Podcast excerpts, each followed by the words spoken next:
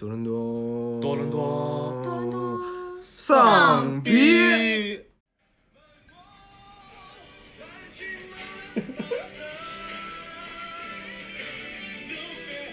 一定要放那个脑脑残脑。我给你，行行行，就这么着吧，就这就这么着吧，飞到飞到飞到飞到，人工飞刀。飞刀飞刀飞飞到。对，然后那个大家好，欢迎大家收听多伦多丧逼，我是呃大病初愈的主播赵儿。呃，我是正在拼命补课的 amber。呃，我已经补完课的老王。嗯。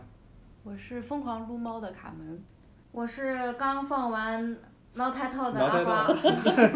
对，然后心情十分复杂 对，心情对这个好久还有好久没有这么清醒的录节目了，然后今天感觉这个大家都特别的冷静，所以感觉一点儿也不热闹。那么那个，然后介绍一下，然后我们今天来的这个新人呃卡门。然后这个就是他来了以后，就还是没有打破我们所有的订阅者，最后都成了主播的这个魔咒。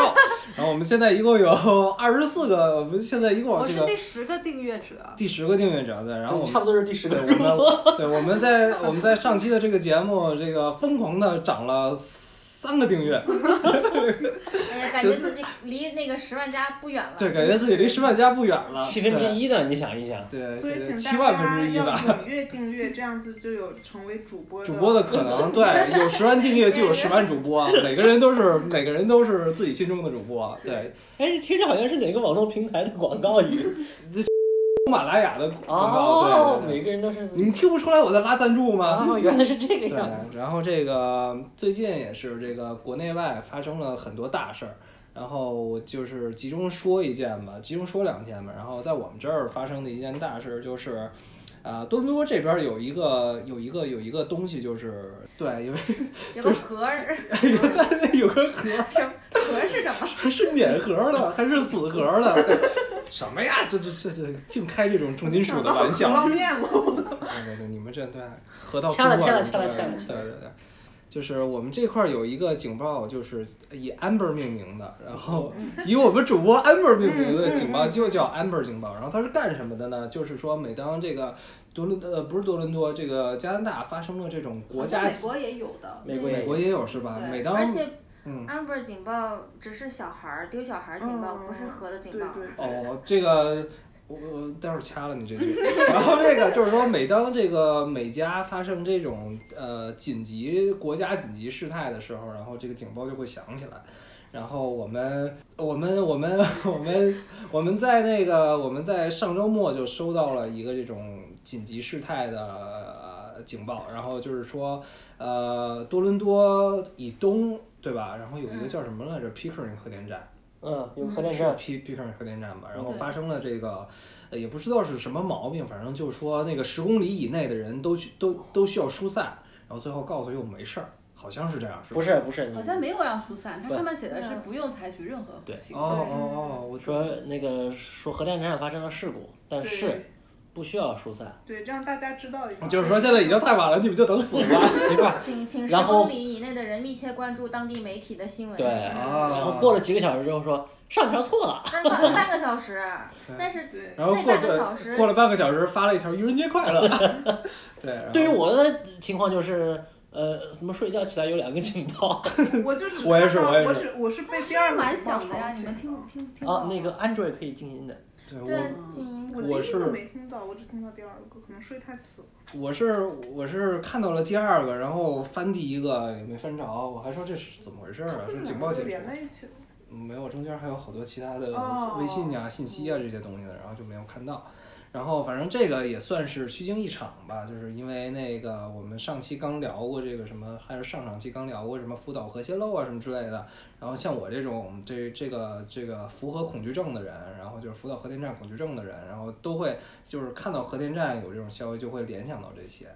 对，然后这是我们那多伦多呃国内最近发生的一个大新闻，然后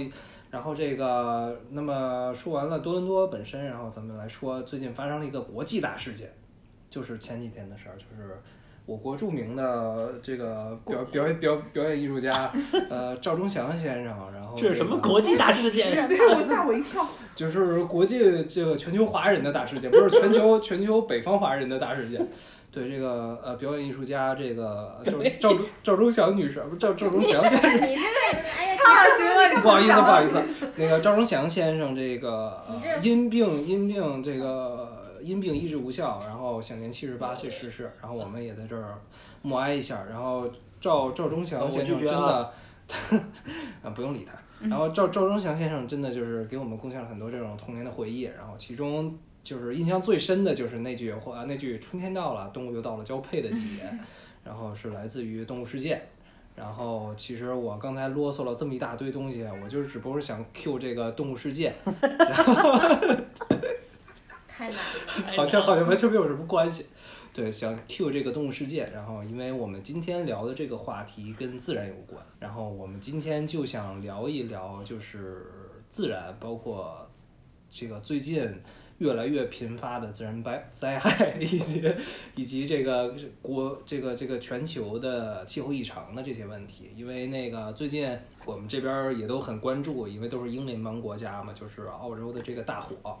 从二零一九年的年底一直持续到现在，然后到现在也没有扑烧了灭。四个月从烧10月份烧烧了四个月，然后刚才也是看了一下 Wikipedia，然后现在说这个受灾的面积已经到了十万十万零七千公里了。平方公里平方公里，平方千米才能说平方公里了。那这其实就是相当大的一个面积了，就是就相当于整个通州的面积了，就是那种感觉。啊是吗啊，不是，它是类似于从北京烧到上海的距离。十万公里哦，对是那么远啊、那那平方公里那这个东西，那这是相当大的一个面积。然后我今天我今天上班的时候没事儿闲的就翻那个，就是不是有一个 Google Earth 嘛，然后我翻那个我翻那个地图，然后它是二零二零年刚刚更新的，然后也不知道为什么它那上面显示的那个整个澳大利亚的中部都是红的。是。对，我不知道是是火呀还是干旱呀，反正看着挺吓人的。好像是气温，是不是？我记得好像之前微博上挺红，它好像是说是就是温度。温度极度升高，然后就是导致了这种就是有些干的地方就自然起火是吧？说你那个图吧，图是温度图。对，图是温度图。不是啊，不是是吗不是温度图，可能不是一个图吧。那可能我看错了。对，然后不是一个图对，但是确实现在现在澳洲也是夏天吧？嗯对对，然后这个好像当时那个着火的原因其实就是自然的起火，然后干旱和对，跟它气候原因有关系，就是它就是这个气候比较干，就是今年格外的干。这是这样的，就是那个澳大利亚地理就是，呃，海岸整个那么相当于一个大岛，对，基本上都是沙漠。对对对，然后只有在它的东南部和东部的一点，还有西北部的一点，有一些那个能够适宜人居住的地方。然后那个适宜人居住的就是很窄的一条，呃，走就是沿海岸线嘛对，沿海岸的很窄的一条走廊，往内陆稍微走一下，就进入那种干旱的，类似于戈壁沙漠气候的那对，样。它这个好像是叫什么什么澳大利亚中部大平原还是中部大沙漠，就就呃，是对那个东西对对，。而且就是它那个海岸到沙漠之间的那个转换特别的，从距离上讲特别的快。特别突然是吧？对对对对，就你前一秒还还鸟语花香呢，然后后一秒就就歇歇在沙漠了是吧？我看过之前我之前看过一个讲澳大利亚的一个一个一个，嗯，一篇文章，大概意思就是说，你过一个峡谷，就从呃树木变成了那个戈戈壁滩，就是这样非常大的差别。反正这个东西就是，虽然见那个澳大利亚它本身那个感觉也算是一个火火灾多发区吧，但是这次感觉它的这个火灾特别的严重。对对对对对，然后那个就是之前也是我们之前在聊到这个事儿的时候，就是说都挺关注的。这个你们有什么觉得想说的吗？就是说，然后之前不是特别火吗？看那个社交网络上就是什么拯救考拉呀，拯救袋鼠啊，对什么之之前就看澳洲人从这个火海里把这种烧焦的考拉搬出来啊那个然后搬出来就挂了，就是这啊这种东西，对，因为有五亿的动物就是就在这次火灾中丧生嘛，然后所以其实还是就大家都还挺受触动的。就是我之前其实一直没有太关注，因为嗯，森林山火这种东西，你不能说它就是一定是灾难，有些时候它也是呃自然对，它其实是会有好处的，然后但是这次主要这么严重，是因为它就是范围太大了，而且嗯就这次是非常难控制。对，然后那个之前之前我也就就就就就是看了，就是说这个东西好像现在已经造成了好像多少熟了。五亿五亿亿五亿哦都已经到了 half a billion 对。而且有很多已经灭绝了。对。对，其实很可惜的，因为澳大利亚很多动物是只有澳大利亚有，嗯因为澳大利亚是一个孤孤独的大陆嘛呃对其实它的物种和别的大陆不是那么通的，对很多很多东西就是只有在澳大利亚有，这一次就是这么大火一烧，应该是对物种多样性来说来说是应该就是一个受灾毁灭。但是如果一般情况下，像这种虽然我们都不是，虽然我们都不是学这个生物的，但是我们小时候应该都上过生物课，所以大概也都知道的。就一般情况下，像这种独立的呃生态圈的话，它的生态的这个其实特别的脆弱，就是稍微一有一点儿这种大的灾难的话，很可能就造成大大面积的灭绝，就大概是这样吧。嗯所以这个反正这个看的也挺痛心疾首的。然后现在不是说那个什么这些英联邦国家呀，什么这个加拿大呀，然后英国呀、印度呀都派去了这个救援的人去帮他们救这个火，但是似乎也没有特别的嗯效果。澳大利亚它好像就是这几天开始很多地方有下暴雪暴雨了，开始就可能缓解一些，但是还是就对是还是不行很难扑灭。我看就刚才看一个就是说这个火应该还会再烧两个月。啊，你就说就十万公十万平方公里内的大火，这整个儿的大火还会再烧两个月。是就这这会逐渐就就应变小嘛该会逐渐变小，然后但是就是全部扑灭要对要两个月。还有两个月啊。然后我在网上看到有一些就是澳洲的那些华人发的，就有那种直升机征用私人的那个游泳池里的水，因为它这水源已经远远不够了嘛，它那个内陆对对够不着了已经，然后就周周边的那个居民的院子里征用游泳池的水，就还就觉得就是唉。杯水车薪的感觉杯水车薪。现在就大家也是以各种方法，然后来看能不能阻挡这个火势。对，因为其实我我们也不是学这种森林救援的，其实也不知道这个扑森林大火的这个措施是什么，但是确实感觉浇水好像没啥用。其实好像一般森林大火的话，一般不是人就是把它扑灭的，对一般是就是做隔离带，对对。就让火自己烧烧到它烧不了了就，对。但是会把它隔离，就是限制到固定的区域这样的。对对对，我当时还有看一个救火的方法是它引火，就是它人为放一些火，把那个火引到一个哦就是它那个隔离带的地方，然后它会自己灭掉这样对子。，就是你你灭是肯定是灭不对对，了的，然后但是还有会限制就是区域，主要是这样的对，。还有人工降雨，但是就人工降雨就这次在澳大利亚，就是它现在的这个气候原因，就不是特别的，就是这个适用。对，然后然后前前几天我也看新闻，不是说那个澳洲的总理吗还是什么来着，就是说下令杀骆驼，说什么嗯杀什么七千只还是几万只只骆，一一万万只只骆驼。我我不明白这个内在联系是什么。他就是好像说因为什么为骆驼会喝水吃喝太多喝一个是喝水，另外一个是会嗯吃植被。那好像动物都吃植被啊呃。不是，其好实像是这这这个这个这个我知道，这个那个嗯它杀的那种是外来物种，不是那个哦澳大利亚本地物种。因为沙漠，然后它从那个呃那个旧大陆引进那种骆驼，然后在那儿，然后它繁殖多了。这这个其实你看的话，这是澳洲多少年来的故事。从发从人类发现澳洲以来都是这样的，引进兔子，然后那么多兔子，然后开始杀兔子，杀兔子引进羊，那么多羊把草吃完了，开始杀羊。还是因为澳洲大陆的物种本身是一个孤立的对。孤立的大陆，所以你引进外来物种的话，没有什么天敌在当地。对它就，繁所以你一旦一旦引进就是奇怪的物种进去，就比较容易泛滥。这个也但是是。这个新闻其实就是很多国际上的人都不太能接受，对因为因为就是毕竟已经死了五亿多动物了，然后你又杀这么多动物，所以就大家都会觉得也能理解，就对是呃让让大家都要去了解它背后的那个也不太现实，但是他们也没做好解释吧，就是反正我当时也是听一些其他的这种节目，就是说嘛，说其实大部分的就是这种所谓澳大利亚征召的这种消防员呀，这包括防火的这些这些急救的人员啊，其实他们都是。啊、业余的或者都是志志愿愿者，都是 volunteer，、嗯。那么他们本身的这种就是专业的消防经验就也不够不够，对，然后而且就是感觉有很多人都是自发的去灭火的，那没有组织没有纪律，其实他们的这个东西就像你刚才说的杯水车薪啊，感觉也没有什么用，所以就等于说是病急乱病急乱投医，没事瞎指挥，然后最后就导致这个整个的东西没有什么用。然后说到这我又想起来，不是那个网上现在有很多人在拿这个事儿跟以前的那个大兴安岭大火比嘛，这个我不知道我觉得没有什么可比性，因为气候不一样。是不是又要被掐了？咱们说这个。不至于啊，但还不是就客观的说这个就是什么因为我觉得中国跟澳大利亚不同的是，因为中国像有这种大火很多，它是直接开始使用军事力量去灭火，然后但是澳大利亚的话，就是它这次就是总总那他的总理就他那个首相也一直不太管嘛，然后还去度假呀，然后什么的，到最后现在事情是无法挽回了，他最近才开始动用军事力量。而且我觉得跟你两国的就是两个地区的这个自然环境也不一样，大兴安岭主要是山山木吧，好像是什么？灌就是它那种木，一个是气候比较。这这我得这我这我得吹一下了。大兴安岭是亚寒带针叶林。啊对对针叶林。对。就它这种树本来体内的水分比较多，所以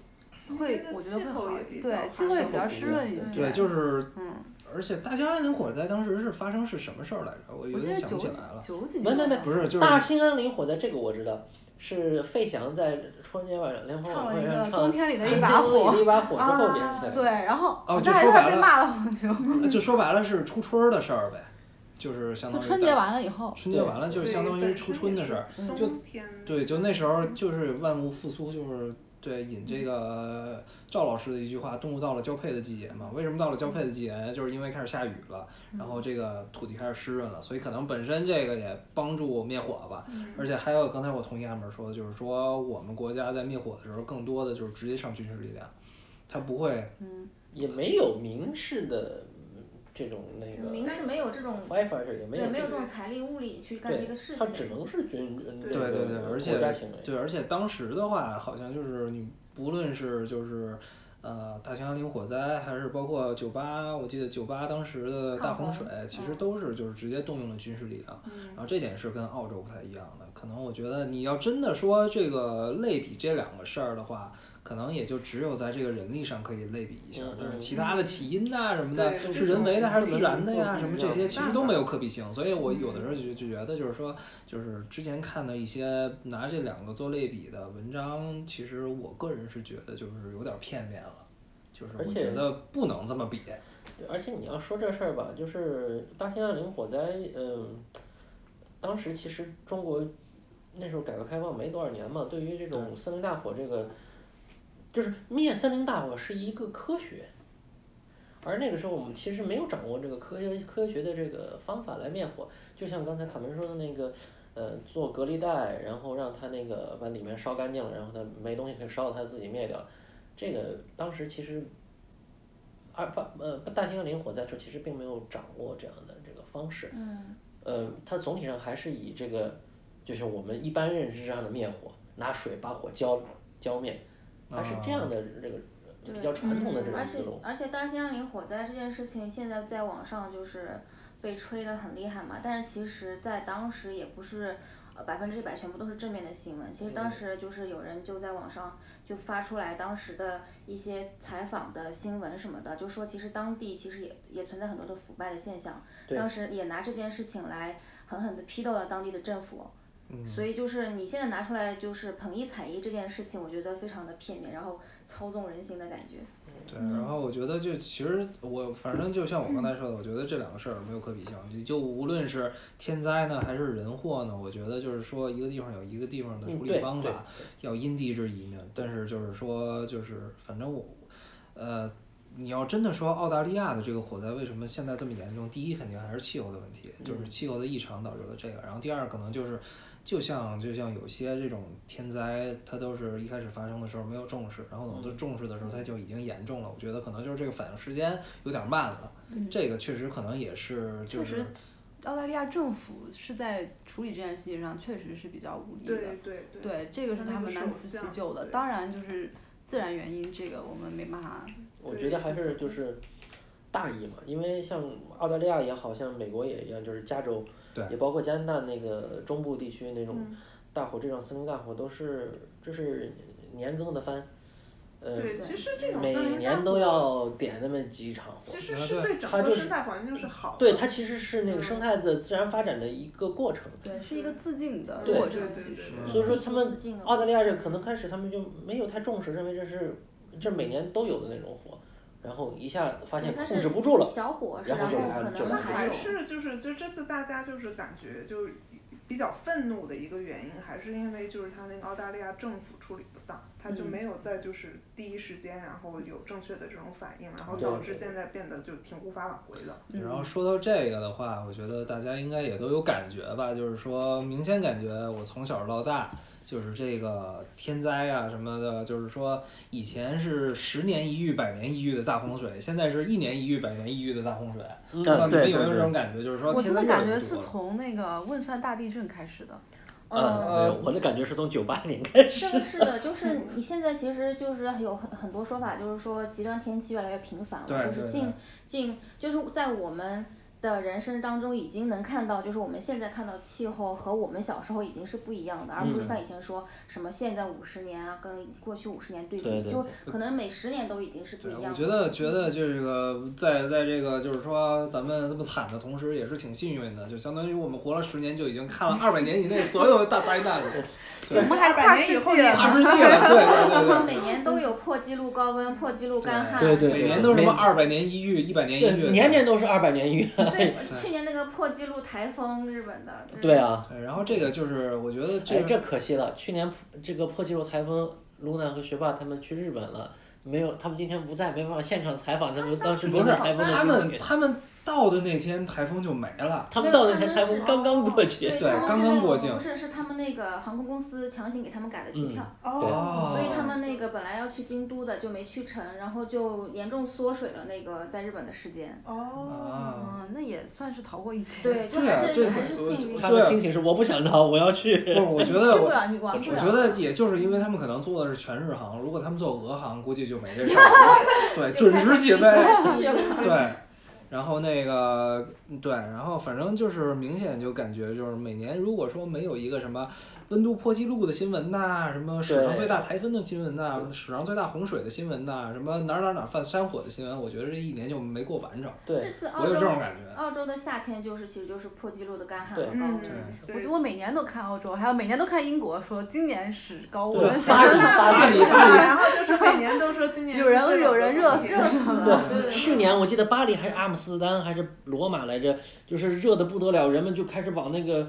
喷船里跳，对对对，往那个河里跳。而且而且像，对，而且像他们以前的这个时候，我记得气候据说挺宜人的，所以就是他们都没没安空调。对啊。那等他们一热的时候，就一点都没辙了。我觉得他们这个。温带海洋性气候嘛，本来不应该。对对对。我我是我是我是觉得就是相当于他们这个夏天就有点像南方的冬天。哎，是吗？地地中海周围地中海气候，然后英国那边是温带海洋对啊，我记得是的。但我我之前看了一个 BBC 的纪录片，我想到，你看这就是一群文科生，就是一群文科生。在在座的理理理科考理。哎，介绍一下另另外一位文科生，另外一位文科生刚才的光荣不不不，其实其实 其实严格来说，我算是艺术。我们是正正常的文科生，这个特别文科生。对，我算是脑洞清奇的文科生，对，我是文科学不好的文科生。对，然后那个反正就是感觉这个气候越来越异常了，然后。呃，之前我们也经常聊到这个问题，就是说我们这个我们这里边三个文科生加两个加两个理科生，对，学人资的。三个文科生加一个华侨和一个和一个华侨里边。这都是没有经历过高考理工卷的洗礼的人。对，跟环境工程一点都不沾边儿的几个人，除了里边有一个人里边有个 engineer 这个字儿以外，对，然后我们就聊这个环境，所以这个说起来的这些话，其实也都是个人的观点，也没有任何学术的论证，就说白了。就是，呃，拿拿东北话就是瞎比比，都是瞎比。这是哪路子的东北话？这是。哦，反反正就是北北京。来，花花纠正一下。北京东北话。这这唠瞎唠呗就。瞎唠呗，瞎扯淡，瞎扯 淡。哦对，瞎扯淡。瞎扯淡，对。哎呀，这这东北人听这节目是。唠就完事儿了。对，我就回去看，可能露娜就把咱们这个取关了，对，是吧？哎呀，听不下去了。他一假东北人有什么资格？对，然后那个就是感觉，就是你们觉得觉不觉得，就是说，因为现在也是那个，就有好像有两个学术界有两派说这个现在的这种自然的气候极端极度的异常。有一类人说是跟这个人为活动有关，然后有一类就是说就是一个就是一个自然的自然的变迁，我不知道你们怎么看。我觉得肯定跟人类活动是有关系的，但是你是不是因为是不是人类活动是决定性因素？我觉得这个你没有没有办法去考证。像那个飓风为什么会这么大？其实很大程度上我觉得就是地球它是那种循环的，就像卡门刚才说它是有个自净的过程。它是定期的会可能会需要消耗掉一些它的资源，然后可以重塑它的那个生态圈这样的一个过程。这个我好像在地理课本里看过。你就说，你就说，瞎唠瞎唠。我瞎唠的，然后我想到我之前看了一个 BBC 的纪录片，但是我不记得它是可能不是很新的，然后他就说说到那个就是现在极端天气特别频繁嘛，而且来的就是来势更猛了。嗯。然后学术界有很多人就说是 叫 global weirding。然后 weirding 叫 global weirding，然后全球怪怪好。对，然后他就提到说那个德州，然后他就说德州啥，嗯，有一年破纪录干旱，第二年就破纪录的那个洪水，就像这样的极端天气，然后他就说还有那个巨巨大的飓风嘛，然后说说什么现在的飓风已经比八十年代强了十倍。是吗？就现在就他当时拍那个纪录片，然后他就说为什么，就是说就是飓飓风的成成因其实说到底就是 heat 嘛，就热。温度，海洋温度。就就你海洋热热热了之后，你就会有更多的热能就传递到大气中，然后就会形成飓风嘛。然后他就会说，就是其实你按照这个模型来说的话，其实地球上有一些地方其实是非常有危险的，但是可能这些地方从来都没有出现过飓风。然后他就举了个例子，他就说，比如说迪拜。因为迪拜的水域在夏天会很高温嘛，但是那个地方几百年都没有出现过飓风，然后就很有很多很高建筑啊什么，就大家完全没有防范意识，就就那个就。所以所以像这种就类似于那种黄石公园，就是憋了一万年要给你来一大的。就可能就如果来的话，可能真的是来一个大的，就波斯湾。它就算不是来的大的，它也影响很大，因为像迪拜那样的地方，就像阿花说的。他从来都没有来过飓风，当地人对飓风没有知识，当地的建筑可能都对于飓风在建的时候都对对飓风没有任何考虑。对。迪拜塔那么几百米高，没有考虑过飓风，那一个平比较平常的飓风一过去，迪拜塔倒了。不是这个这个我还真的学过，那个我之前来这边读语言的时候，我有一个我有一个迪拜的同学，他爸就是。参与了建那个叫什么哈什卡利法，建那个塔的人，他说那个塔的底座是那种可以动的，就是防地震防飓风的，就是当飓风过境的时候，它那个它那个它那个塔是会随着这个风的转向是会动的。防海啸吗？呃，那我就不是，应该也防吧。对。防偷防盗防色狼。不是不是，但我但我但我意思就是说这个它在设，因为就是阿发说，就是这些地区传统上在人类活动的年代，不经历这样的极端天气。那么现在假设因为极端天气多了，然后它受到影响了，那其实。但是我觉得你建筑这个东西，你学习是共通的，就是你作为一个建筑师，你在设计这个建筑本身的时候，你的学习不是只在这个国家学习。我我不是是这样，就但也就是因为这个，就是全球所有的建筑的抗震标准跟所有的防震标准还有防风标准都是一样的，这个其实是不一样的。当然是不一样的。嗯，是不是不一样的？对，像日本的抗震。不是不是，我就说他们的这个抗震的这个等级是一样的，它的它的这个等级标准是一样的。但是但是但是就是他在修建建筑的时候，有的时候就是有些从未发生过的从未发生过灾难的地区，它本身的原始数据积累不够。就像日本，它建房子，它有大量的地震数据，它可以告诉你这个房子要建的，它这个这个。张弛度是多少？但是你就像你刚才说的，迪拜如果从来没有发生过，在人类纪年里边从来没有发生过大的灾难，那它这一方面的数据就是缺失的。其实我觉得是这样的，就是你数据是共通的，但是比如说因为你在这个地区以前从来没有过这样子的灾难，你在建造的时候会就是偷懒，呃，这个对，这个是你会不那么把重点放在这个这个地方，基本上是对，基基本上是卡门这意思。就比如说当年汶川地震的时候，其实就是你这个防震标准是在那儿的，但是从来就是很少有地震，我觉得这个还是也有跟啊不怎怎么说有有有一些这种腐败的原因，就是属于什么不不不，我是我是觉得就是，呃，我是觉得就是腐败全世界哪儿都有嘛，然后我是觉得。然后我是觉得就是可能一方面是在修建上，就像你说的可能会偷呃存在这种偷工减料，然后也可能包括后期的这种维护上什么之类的，因为从来没发生过，所以它这个维护的费，然后又为了节约成本，所以从来没维护过。然后这个就说到就是说，我再再 Q 一下说北京，北京不是前几年经常一到夏天就暴雨嘛，然后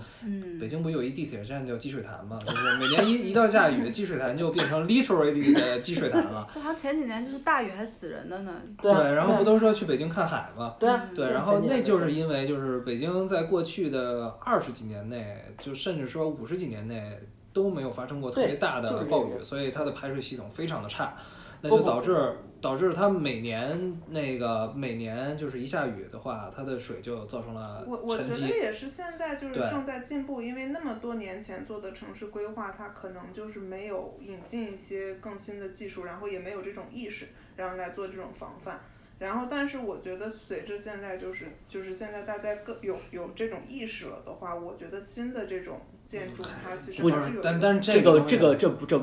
这不仅仅是意识的问题，意识意识也好，数据也好，还是说是这个你刚才卡门你刚才说的这这个呃标准也好，呃确实是这个样子的。现在的全球至少在科从科学家从建筑师的这个角度讲。这些信息确实是共通的，没有问题。嗯，但是成本真的很关键，在工程学上，在在在建建筑也好，在设计呃下水系统也好，必须要考虑到成本。嗯，如果不考虑成本的话，真的都建不起来。但但是就是我不是太了解这个方向，但是我觉得它既然有一个标准的话，它应该就是像这种。假如它有一个工程完成的话，它应该是有一个检检验，对吧？我举我我我举我我稍微举一个例子，我们假设假设我现在想想不起来具体的数字，我们假设呃北京的过去五十年的年平均降雨降雨量是呃一千毫米，然后它那么多，假设去一个零去一个零，不不不不可能，那一去一个零那是塔克拉玛干，呃那个假设的是一千吧，我具具体想想不起来多少，嗯。那么在设计北京的下水系统的时候，它会留余量，它会留，它会说我的这个下水系统要承受一千五，或者要承受两千，它不会，它不会说我要把所有的，我要把这个下水系统建到能够承受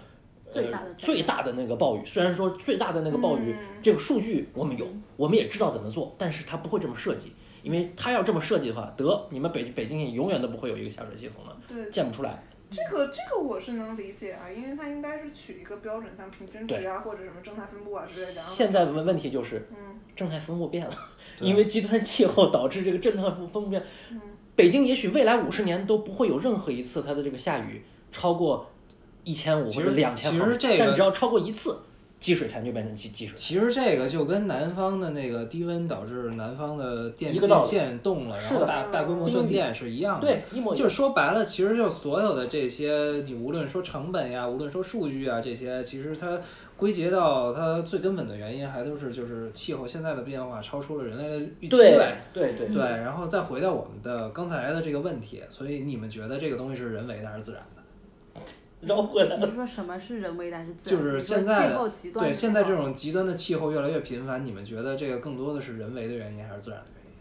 我觉得人肯定是其中一个因素，但我觉得它称不称得上是决定性的，我不敢说。就说白了，就是说，或者我换一个，就是说，你们觉得人类的活动是在在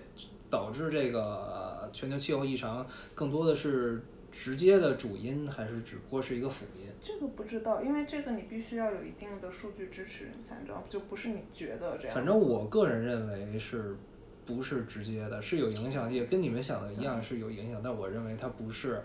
主要原因。嗯。就我很久以前看过一个这个讲二二氧化碳排放量的这个东西，说好像说全世界所有人类活动的二氧化碳排放量总额好像只占全球所有的每年的二氧化碳排放量的百分之七还是百分之二，我想不起来了。那如果这么说的话，这就是很小的一个量，但是现在又把这个二氧化碳就是限制碳排放的这个东西看得这么重，那我觉得你一个只占百分之二的东西，然后你你花那么多钱去又定什么碳排放税呀，又定什么就是减排肯定又得升级这个机器啊什么之类，值吗？但是这个是不一样的呀，就像你你你你可能你今年的平均温度只比去年高一度，但是这一度你有可能导致你很多的物种就死亡了。对。就像珊瑚一样，它就是你高那么一点点温度它就全死了。对对，我我而且我觉得是这个样子，就是属于是如果就好比人是个变量吧，然后你就是把人这个变量去除掉，然后之前是地球是平衡的，但是你人就是因为这些外部原因，你加了一个它的这个变量进去。然后导致它的这个平衡被破坏。其实我觉得是这样的，人环保是为了人类自己好，因为你你人作为一个外来的因素，它对这个环境施加的影响，它的结果如果它有一个直接的影响的话，它的直结果是让这个环境变得更加极端。可是人类在此之前可能这么多年的经验是来自于一个比较稳定稳定的环境，那从此之后环境变得比较极端了以后，人类就要重新开始。有新的经验，要重新开始去适应这个世界。我是觉得就是说白了就是说，呃，我回到刚才 amber 的话，amber 的意思其实就是相当于是人类活动是某种程度上是一个主导环境变化的。我觉得也不能说是因为如果你说它是一个它是一个变量破坏了平衡的话，那不就是一个主导原因吗？对吧？嗯，这个可以这样理解吧？不不，这不不不能这么理解，因为它的平衡是一个动态平衡。它是一个 dynamic，对对对，而且而且而且之前也是看刘慈欣的小说儿里，就就 然后再说你看他影响到他在他在说过就是他他的环境的这个本身的生态系统体量越大，然后它环生态环境的这个系统越复杂的话，它的这个平衡其实越容易维持，因为它的因素就越来越多，而不会因为就像之前举过呃小他在小说里举过一个例子，如果你一个一个世界里只有一只虾一个水草跟一个水，对对对，那它的。生态环境其实极其的脆弱，但是现在地球的环境不是这样。呃，但是我觉得这里的问题是这样子的，诚如你所言，或者诚如刘慈欣所言，在一个简单的呃生态环境下，它是非常脆弱的。嗯。呃，但是在那个简单环境下，它的平衡也是非常简单的，它的各个一它的各个元素是非常明确的。嗯。少了什么会影响什么，多了什么会影响什么。嗯。但是。现在，当你不断的在这个呃系统里面增加变量的时候，就越来越复杂，你不能知道改变什么会导致什么结果，蝴蝶效应。嗯，所以说白了，你你是觉得就是这个东西就是就不确定论呗？你是觉得就是人类的活动会导致效果，但是它会导致什么样的效果？我的观点是这样子的，呃呃，你这个问题得从。得分成两个问题来说，一个问题是对于人类来讲，呃，人类的行为是不是对于气候变化是不是主要变化？对于人类来讲是的，因为人类赖以生存，就像卡门刚才讲的，人类赖以生存的这个环境是相对固定的，我们对环境的需求是相对来说比较固定，尤其是现代文明。嗯，但是如果你看。如果你把地球五四五十亿年的这个历程作为一个整体来讲的话，人类做什么都没有什么太大的影响。人类不管做什么，哪怕我们现在完全不管任何环保，开始疯狂排放排放二二二氧化碳，嗯嗯，地球没有问题，人类要完蛋了。是。其实我觉得要分时期来看嘛，我觉得，比如说，我觉得在就是科技大爆炸之前，就是农业社会的时候的人类文明。它对于气候的影响可能就是一个比较微妙，就是比较微小的一个因素。但其实我觉得在比如说科技爆炸之后，工业文明之后，我其实觉得人类对于自然的影响的这个作用是确实越来越大。对，我我我很我很同意卡门的说法。其实也不然。但是我不是觉得这个这个变化是不好，我觉得人是要发展，就是我觉得科技没有问题。就是你你是不能因为就是环保这个因素而限制人类去发展科技，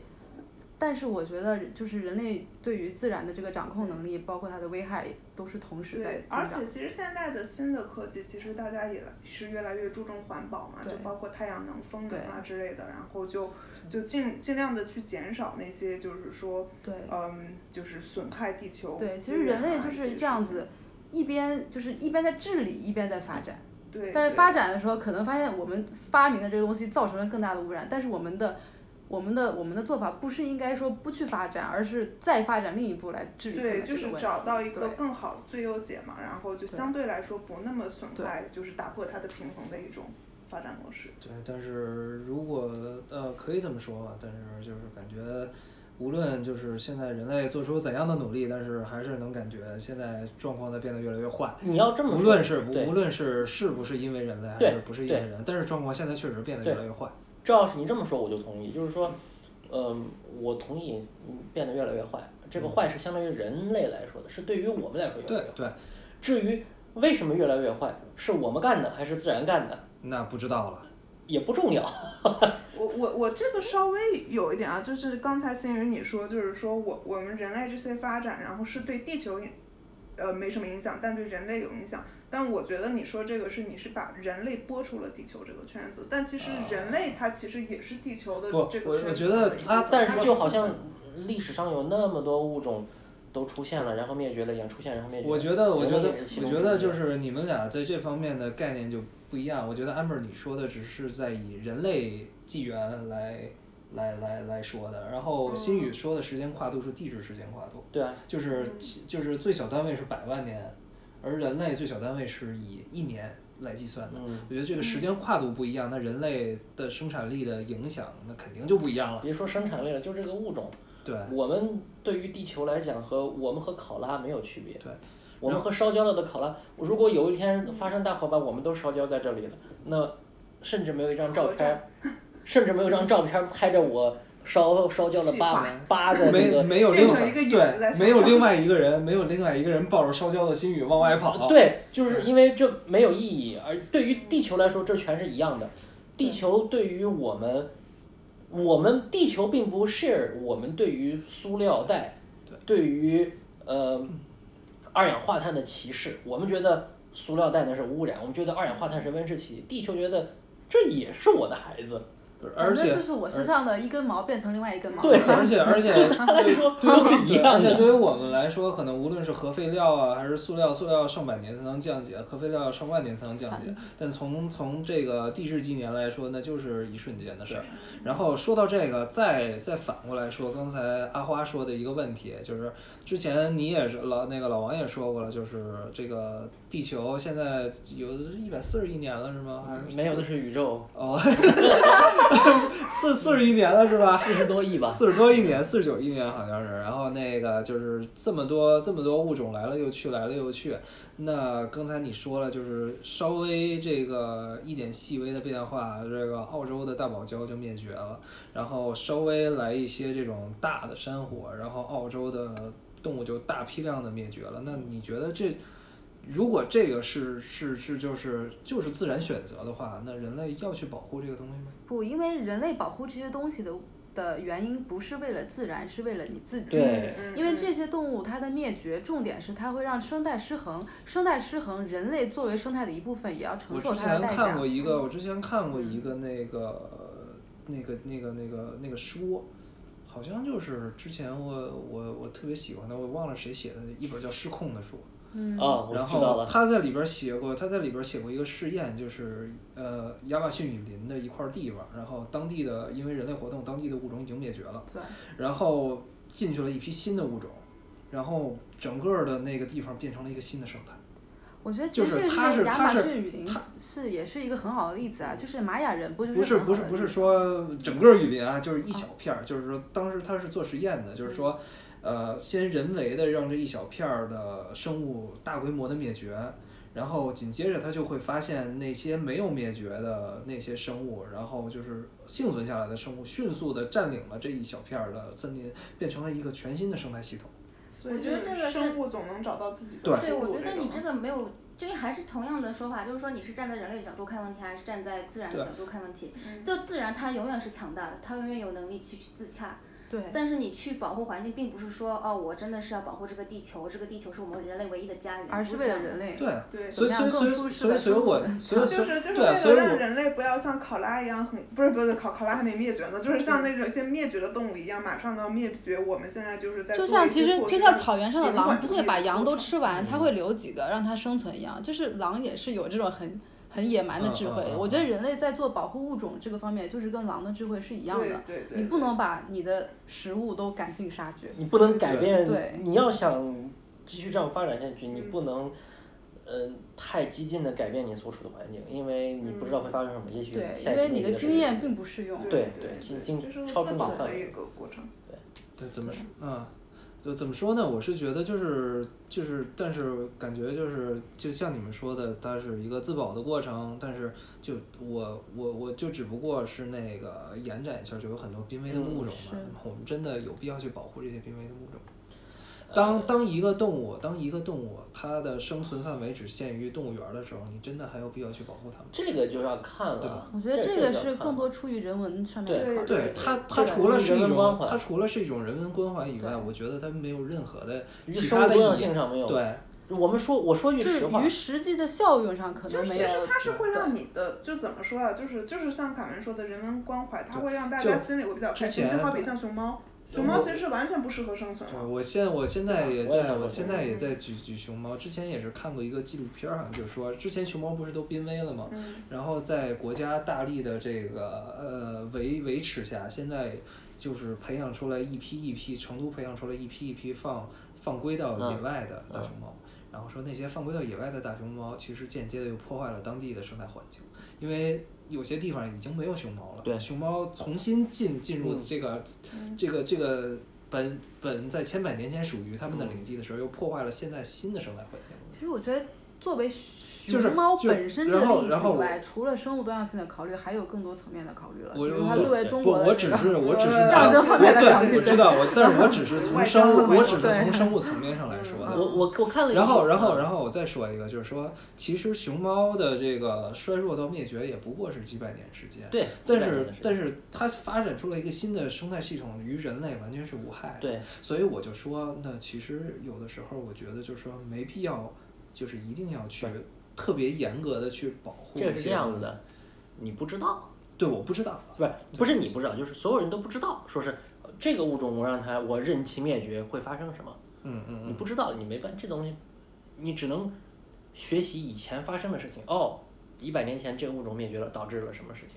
我没办法预言未来会发生什么。呃，我说两点，一个是你刚才说这熊猫，我我那个开玩笑了也是，我记得我在哪儿看过一这么一句话，要不是它这么可爱，早就让它灭绝了。对对 对这这就是我想说的，这其实也是人类的残酷之处。对对对，就长得好看的那些，其实你现在现在看，就像颜狗那颜狗个白白颜狗我们都就是颜狗长得挺对好对这个看看的这颜值种长得可爱的的动物，如果要是你要知道它灭绝了，你会感觉特别心痛。但是就是真的是一种就是长得就像小强一样的这种昆虫昆虫嗯灭绝了，谁谁会 care 这个东西？但实际上，其实让昆虫 灭绝更重。这也是我想说的第二点，就是我我不知道你们关注这方面，就是之前一直有新闻说什么呃呃那个基因编辑，嗯嗯改变那个蚊子的基因，让它不吸血或者是不吸人血。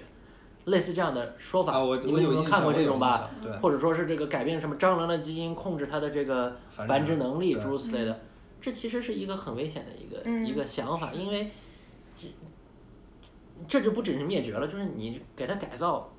你不知道它对生态圈会有什么影响。对是的这是非常非常自大的一种。不光是生态圈本身不会成功的这个不光是生态圈本身，而且你在进行基因改造的话，你其实无法判断你改造的对这个改造东的生物本身会会有什么发展。嗯我觉得很早之前人就有这种反省，就是我要借鉴一下《侏罗纪公园》。嗯嗯。对，嗯侏罗纪公园不就是他就是在那块儿做那种基因呃那个 manipulation，他把就是所有的那个恐龙都变成雌性的，嗯，然后然后他就是这样，他会可控的它的繁殖。我没看过《侏罗纪公园》。哦，对，就那那我说，就是因为当时我我我记得它里面有一句话我还感触挺深的，他说自然总会找到它的出路，因为它当时是从青蛙中提取基因，然后有一种青蛙它能在单一性别的环境下它自己就是变性别，自可以对对对对对，很多这样所以其实最后恐龙又繁殖起来，所以嗯。其实它这个就是十几年前的电影就告诉我们，就你人不要想着自己去当神。对，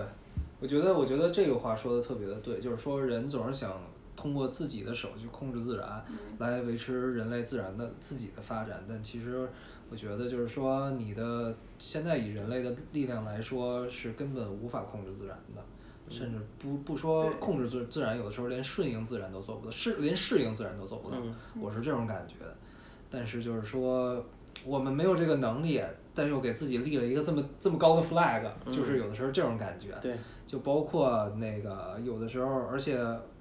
以前也是看过一个阴谋论的文章，就是在讲这个环保慢慢的作为了一种新兴的类似于宗教的一种思想，慢慢的现在的有有有崛起的态势，有很多有很多政党现在是那个绿党澳绿绿党澳洲啊德国的绿党嘛，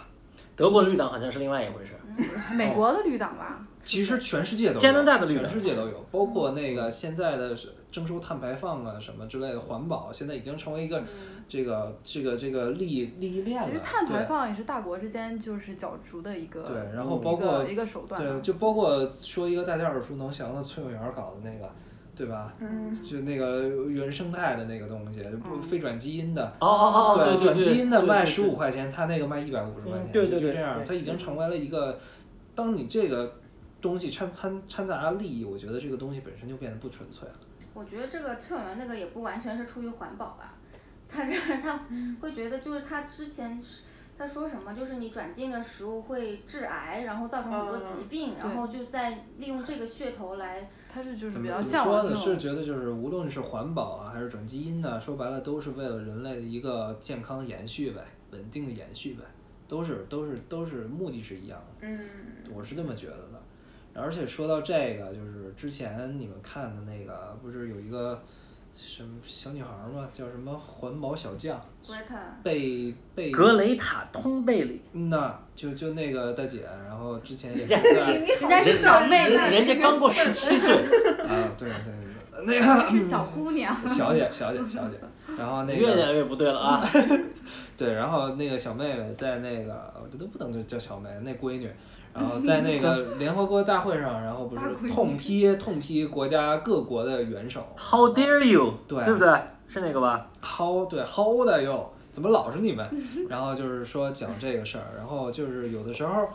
然后后续有一些就是无论是我从百度啊、知乎上啊，然后包括谷歌上看那些后续的东西啊对，看看的一些就是后续感觉他现在又开始就是卖人设，然后做做一些自己的公公众形象的东西，甚至好像入了一些党派，好像现在也有政治的角逐。就是说我我是在想，就是说这个你们有没有觉得环保的这个东西现在又越来越多的，就是开始跟政治挂钩了？那那肯定有啊环保一直和政治挂钩。对，这是一个很很重要的议题啊。对，嗯我我我可能大家不记得了，嗯，大家应该不记得，那个时候毕竟大家都还小。呃，二零零一年和小布什呃竞争总统那个前美国副总统戈尔，嗯他是一个他那个竞选失败之后，他是一个著名的那个 activist，就是搞那个环保的那个这种活动家。呃，他宣传那个温室效应，宣传气候变化，呃，可以说是一位环保明星。嗯呃，他之之之前可是美国嗯议员，然后竞选总统什么的都都搞得很大的，所以说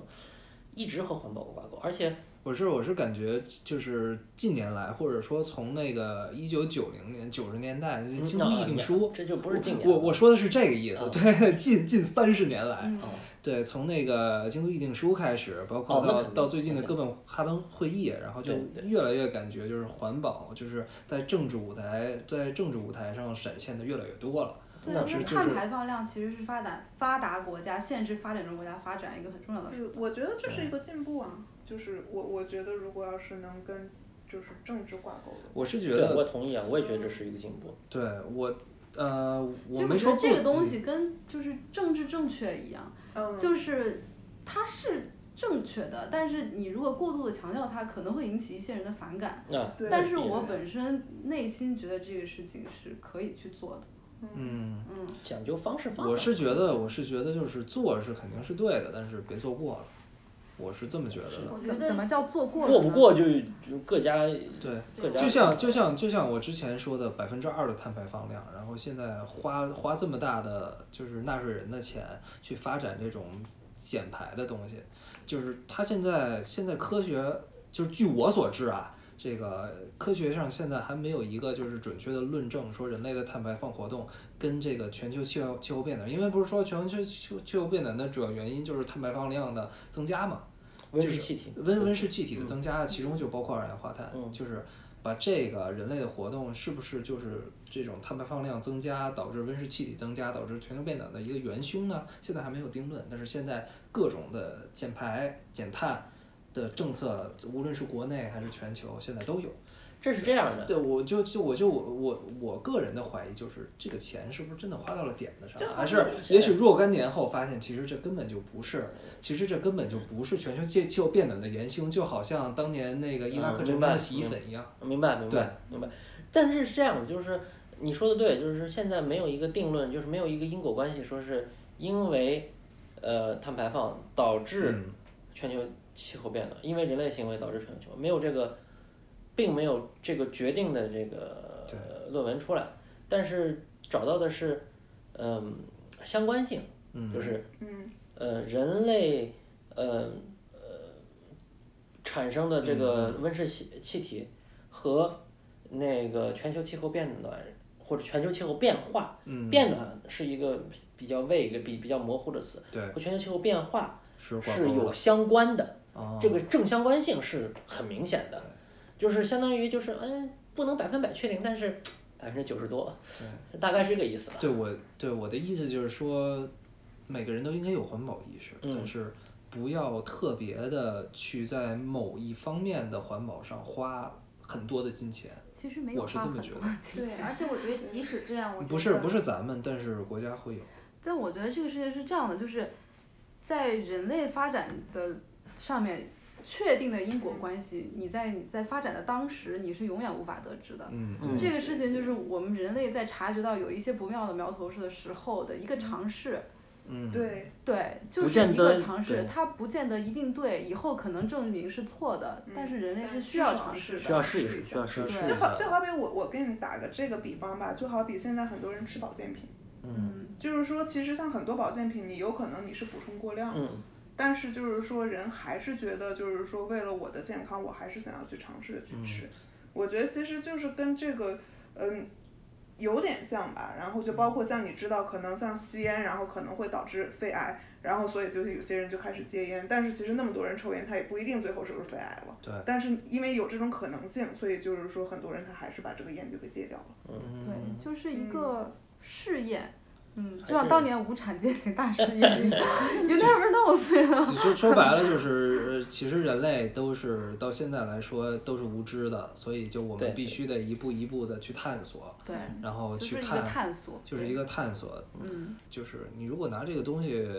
当噱头圈钱，那就是你的不对了，我是反感这个东西。但是我觉得即使这样，我觉得身边大部分人的环保意识还是很薄弱。嗯嗯而且像呃很多的视频，就像那个 Greta 她的视频，其实大部分的人还是不痛不痒的，就是还嘲讽什么的。对然后非常恶言相加。嗯然后我我还看了一个，就是有一个 BBC 的摄影师，他去南极，就是他之前几年去过同样的地方，然后后来过了几年他又去了，然后他就说冰川的位置往后退了非常非常多，然后他在那里非常痛苦，就是说呃这个气候的呃变暖是可感知的，然后底下的评论就说你倒是把羽绒服脱了再说热呀。嗯我就觉得这种这种网民就这你真的是你再怎么宣传，再多的这种环保激进分子，你真的很难感这也是说白了，这个东西我就觉得是因为灾难没有到他们头上，所以他们现在不感觉。对对，等有无知者无畏，我觉得其实就是这也是我刚才想，我刚才纠正我自己，就是说为什么我不说这是一个全球变变暖，而是一个全球气候呃变化变化变化对就是它的表现形式不一定说是我夏天更热了，或者我冬天更热了，不一定。哦，嗯，它很多时候就是可能是今年特别，今年冬天特别的冷，然后明年夏天特别的热。对，其实好像我记得我在哪里看过，就是我我不确定啊，好像就是说上一次就是全球气温很大变动的时候，好像是中国明朝的时候。那个时候也就是其实也算是一个对这个那是小冰期。对那个对那段时间它的这个气候嗯对人类活动尤其是是有很大好像是我记得是我记得我记得是宋朝的时候没好像我记得好像说因为因为宋朝的时候是小小冰期，所以导致了北方的游牧民族明朝明朝的时候就是不是啊百分之百不是啊，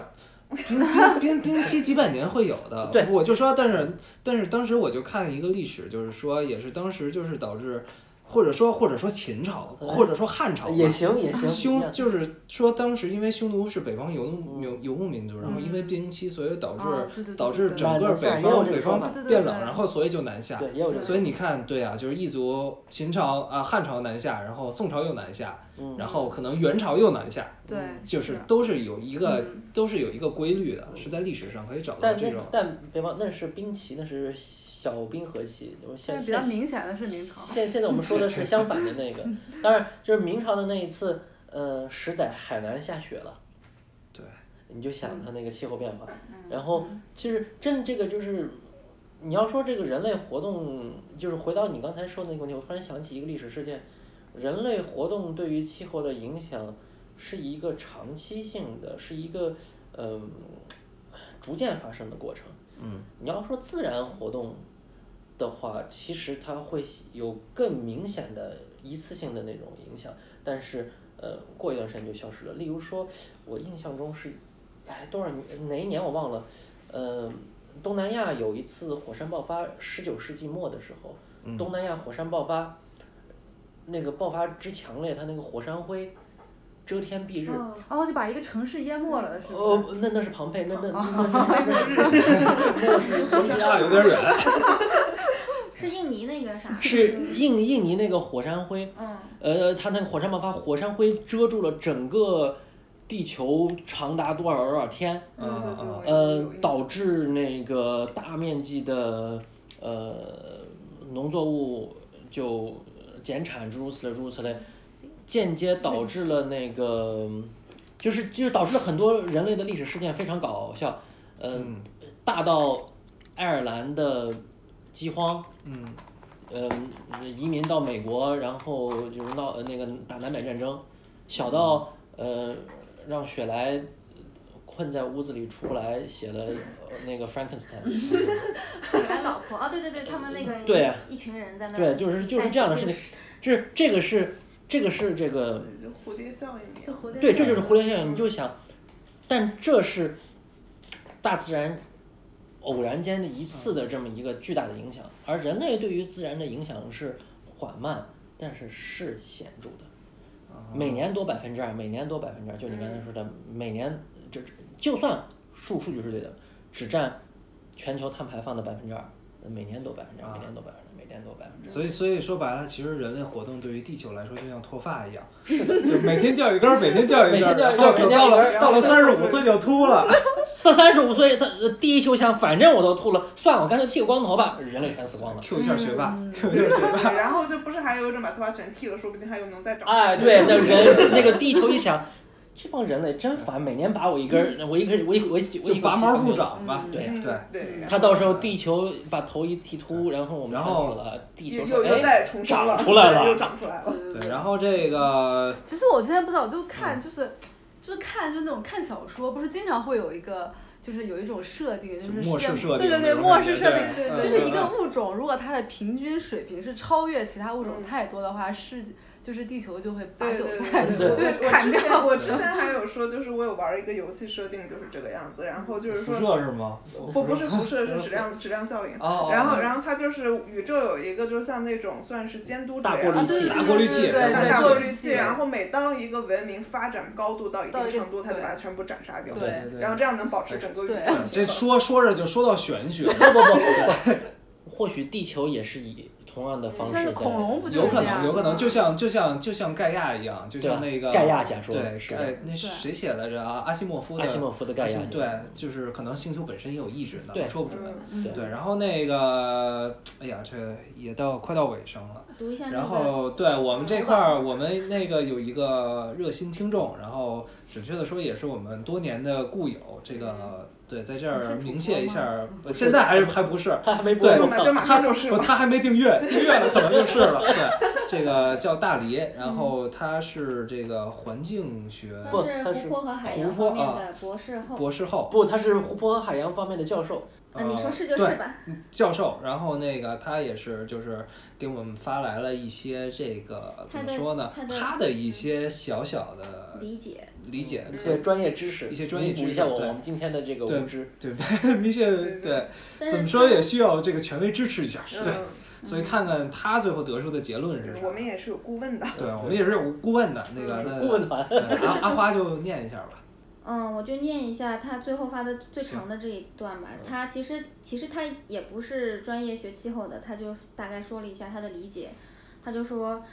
现在的变化在地球的历史上的变化当然不值一提，人类的出现才多少年呀？但是我们不能从这个大尺度上看问题，要从我们人类生存的小时间尺度上。意思就是说，在我们人类存在的这个时间尺度上，我们的活动加剧了气候的变化。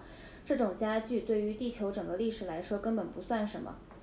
画在整个图上都看不出来的。但是对于脆弱的人类来说已经是致命的了。与其说人类拯救地球，不如说人类拯救自己和不幸与人类同时存在的生物们。自然的力量很强大，比如小行星撞击地球导致一系列气候变化物种变化，恐龙就灭绝了。但是人类在这自然的基础上加速了这种本来是长时间发生的变化。顺便类比一下，我们的时代世界各个地方都不好了，历史车轮滚滚后退了。嗯对于漫长的人类历史，或者说长一点的动物的历史来说，算得了什么呢？以前由于自然灾害，人食人，动物同类之间互相吃的时候，不是也很多，而且更惨吗？但是我们要从这个时代这一代人的角度看问题，这是关注到我们这一代人仅有的这一辈子是否活得像样的问题。如果我们非要拿恐龙时代来说，那就毫无意义了。气候变化也是，我们关注的就是人类还能不能生存，人类是不是自己作死了的问题，而不是整个地球在那么长的尺度上的变化。说完了。The end，哎呀，鼓掌鼓掌鼓掌鼓掌鼓掌鼓掌。太认真了，就最认真的听众。我我感觉我和黎的这个观点还是比较接近的，我很开心。其实我和专业跟我们整个讨论都其实还差不多，都对。然后这个最后我也引用《走进科学》的一位院士的话说，其实地球很好，该怎么着就怎么着，最后真的灭绝的或者真的有危险的只是人类自己而已。对嗯对，反正最后就是也希望大家从我做起，从小做起，就是不管你是觉得怎么着的话，尽量就是还是环保这个，尽量就是随手关灯，然后大小便冲水，好好好像好像这个没什么关系。呃对尽量把节约那个对节约用电，节约用水，好好分类对垃圾然啊好分类垃圾你是干垃圾跟湿垃圾，你心里没有逼数吗？对，就你是这样的有毒垃圾吗对，反正就是你是学术垃圾吗对，反正就是在他现在感觉宣传的这些环保的还都是非常有必要还是非常有必要要做的，所以也希这还要望大家我们上次说的柴静。对对也希望大家就是这个听完我们这期节目，能对这个环境有一定的警醒吧。对，反正就这么着吧。行这期我们就这样，非常感谢大家的收听。哦，然后还有一件事儿。我差点忘了，对，然后这个刚才我们之所以读这个大黎同学的这个评论，也是因为我们准备开了一个新单元，然后就是暂时名字就定成 Q Q and A，就是 Question and Answers。然后可能就是说，如果有一些听众就是有有有自己的有一些问题或者有一些主题希望我们讨论的话，那就请在我们无论是 达雅的账号下还是知的账号下。啊、留言，然后我们看见以后一定会及时回你，然后想听什么我们也会给你说，然后其他的联系方式我们会在之后的节目里陆续放出来。那行，就这样，非常感谢大家的收听，我们下期再见，拜拜拜拜拜。